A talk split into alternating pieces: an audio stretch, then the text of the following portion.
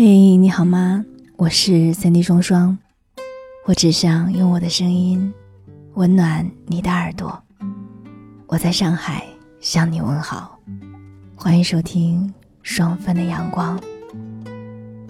今天跟你分享胶皮的碎碎念，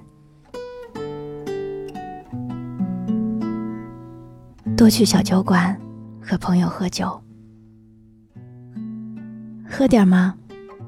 好啊，在每个小酒馆里，每个夜晚都会上演无数次这样的提问和回答。在肯定的回答之后，紧接而来的就是酒杯彼此撞击的声音。城市里的酒馆数量大概会直接影响在这里生活的人的精神质量。当一个人还愿意和朋友去酒馆时，我就知道。他的生活不是完全的不可救药。前几天和朋友去了小酒馆，在天空逐渐暗下来的时候，穿过人群，走进酒馆，找到里面几乎最后的空座位坐下。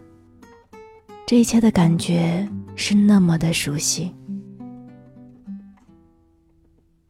窄窄的方桌，胡乱张贴的海报，缺口的茶杯。昏黄的灯光，还有声音很大却不会让人心烦暴躁的喧闹，你能明显感觉到，目力所及的所有人，都在进行着一场共谋。共谋些什么呢？一场名为放纵的狂欢。一位服务员走来，亲切地问你：“想要喝点什么？”我知道。酒神来了。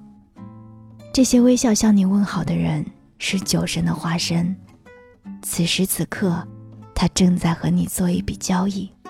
只要你说出酒的名字，并且在事后留下相应的铜板，你就会得到在平常无法享受的轻松和快乐。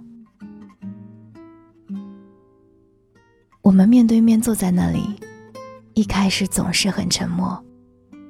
是随着黄色的液体一点点滑入喉咙，会逐渐发现变化正在一点点发生，身体没有那么紧绷了，脸也开始红了，就连话也多了起来。大家聊的话题也慢慢比韭菜更有滋味，因为那关乎着最真实的情感和困惑。在一个消费主义和技术主义的时代里。聊梦想，聊浪漫，质问和审视自己的生活，会被当作是一个奇怪的人，甚至被当成是一个傻子。于是，迫于外界的眼光和现实的压力，我们必须合群，装作一切和自己毫无关系，或者满不在乎的样子。可是，这并不意味着，在脆弱敏感的内心世界里。没有深沉的情感，有些真心话，只需要情绪和时间的发酵。所以我是如此迷恋这种氛围，因为在酒馆里，一个人终究有机会脱下虚伪的面纱，在酒神的怂恿之下，会有勇气将自己最真实的一面展现给周围的人。在那一刻，所有人都怀有热烈的渴望。我清晰的记得，在我大学毕业前的那场酒里，我和几个要好的同伴喝到了酒馆打烊，以至于有一个人都已经要醉了。那天晚上，迷迷糊糊的声音里，我似乎从一个人的口中听到了另一个陌生的名字。如果没有猜错，应该是他心里非常依恋的人。而在说出那个名字之前，他问我们，也问自己。毕业后到底能不能在这个城市存活下去？一个年轻人，在酒神的帮助下，同时说出了两件未知而没有答案的事情，这需要莫大的勇气。换做平常，他肯定是绝口不提的。而当我们走出酒馆，他又说了很多话，一会儿说自己感觉在跑，一会儿又说自己感觉在飞。一会儿说这是这四年来最快乐的夜晚，一会儿又说这是四年来最悲伤的时刻。坦率的说，我不知道他说的哪句话是真，哪句话是假。但我知道，能同时拥有又跑又飞的感觉，应该是不多见的。人这一辈子能够有几次这么美妙的体验呢？因此，在此时此刻，我和朋友坐在上海的酒馆里，不禁让我想起大学时的场景。所有人都有希望，所有人都有困惑，所有人都有迷茫。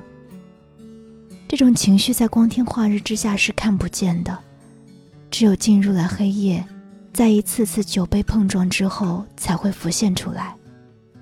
而关于这种情绪，让我告诉你一个秘密。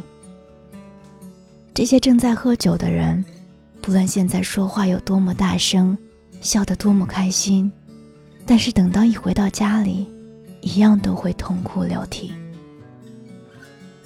事实就是这样，他们在压力和焦虑下工作和生活，很多时候会喘不过气。在平常，他们连一个可以让自己崩溃的空间和契机都没有。想想吧，一个个孤独的灵魂就这样飘着，如果不是酒神的慰藉，大概都没有办法得到片刻的自我放逐。所以，能和好友聚在一起喝酒，其实是一件奢侈的事情。我明白，之所以说奢侈，是因为酒神给予我们爆发的力量太短暂，也太难得。在喝完酒过后，明天还要继续开会争论，继续为晋升发愁，继续被生活的焦虑推着往前走。但是这种压力迫使我们去做些什么，因为只有做点什么，才能够不那么被社会乖巧的驯化，才能够更加努力的去对抗和创造。而这些对抗和创造是有意义的。什么意义呢？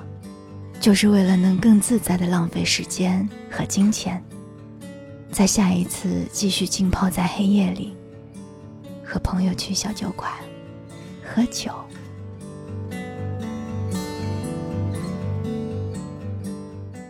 最近，双双在喜马拉雅更新了一张有声书专辑，叫做《在一切潮流之外》，张爱玲传。张爱玲导演了自己传奇的一生。完成了卓越不重的自我，既孤独又热情，既薄情又深情，既清高又世故。希望通过这本书自由的笔触、全新的梳理，还有独特的视角，让大家对国民才女、著名作家张爱玲的生命有一个完全不同的理解。相信任何一个致力于做自己的人，都能够从张爱玲身上。获得力量。你可以进入到我的主页，找到这张专辑，点击订阅。我们下期再见。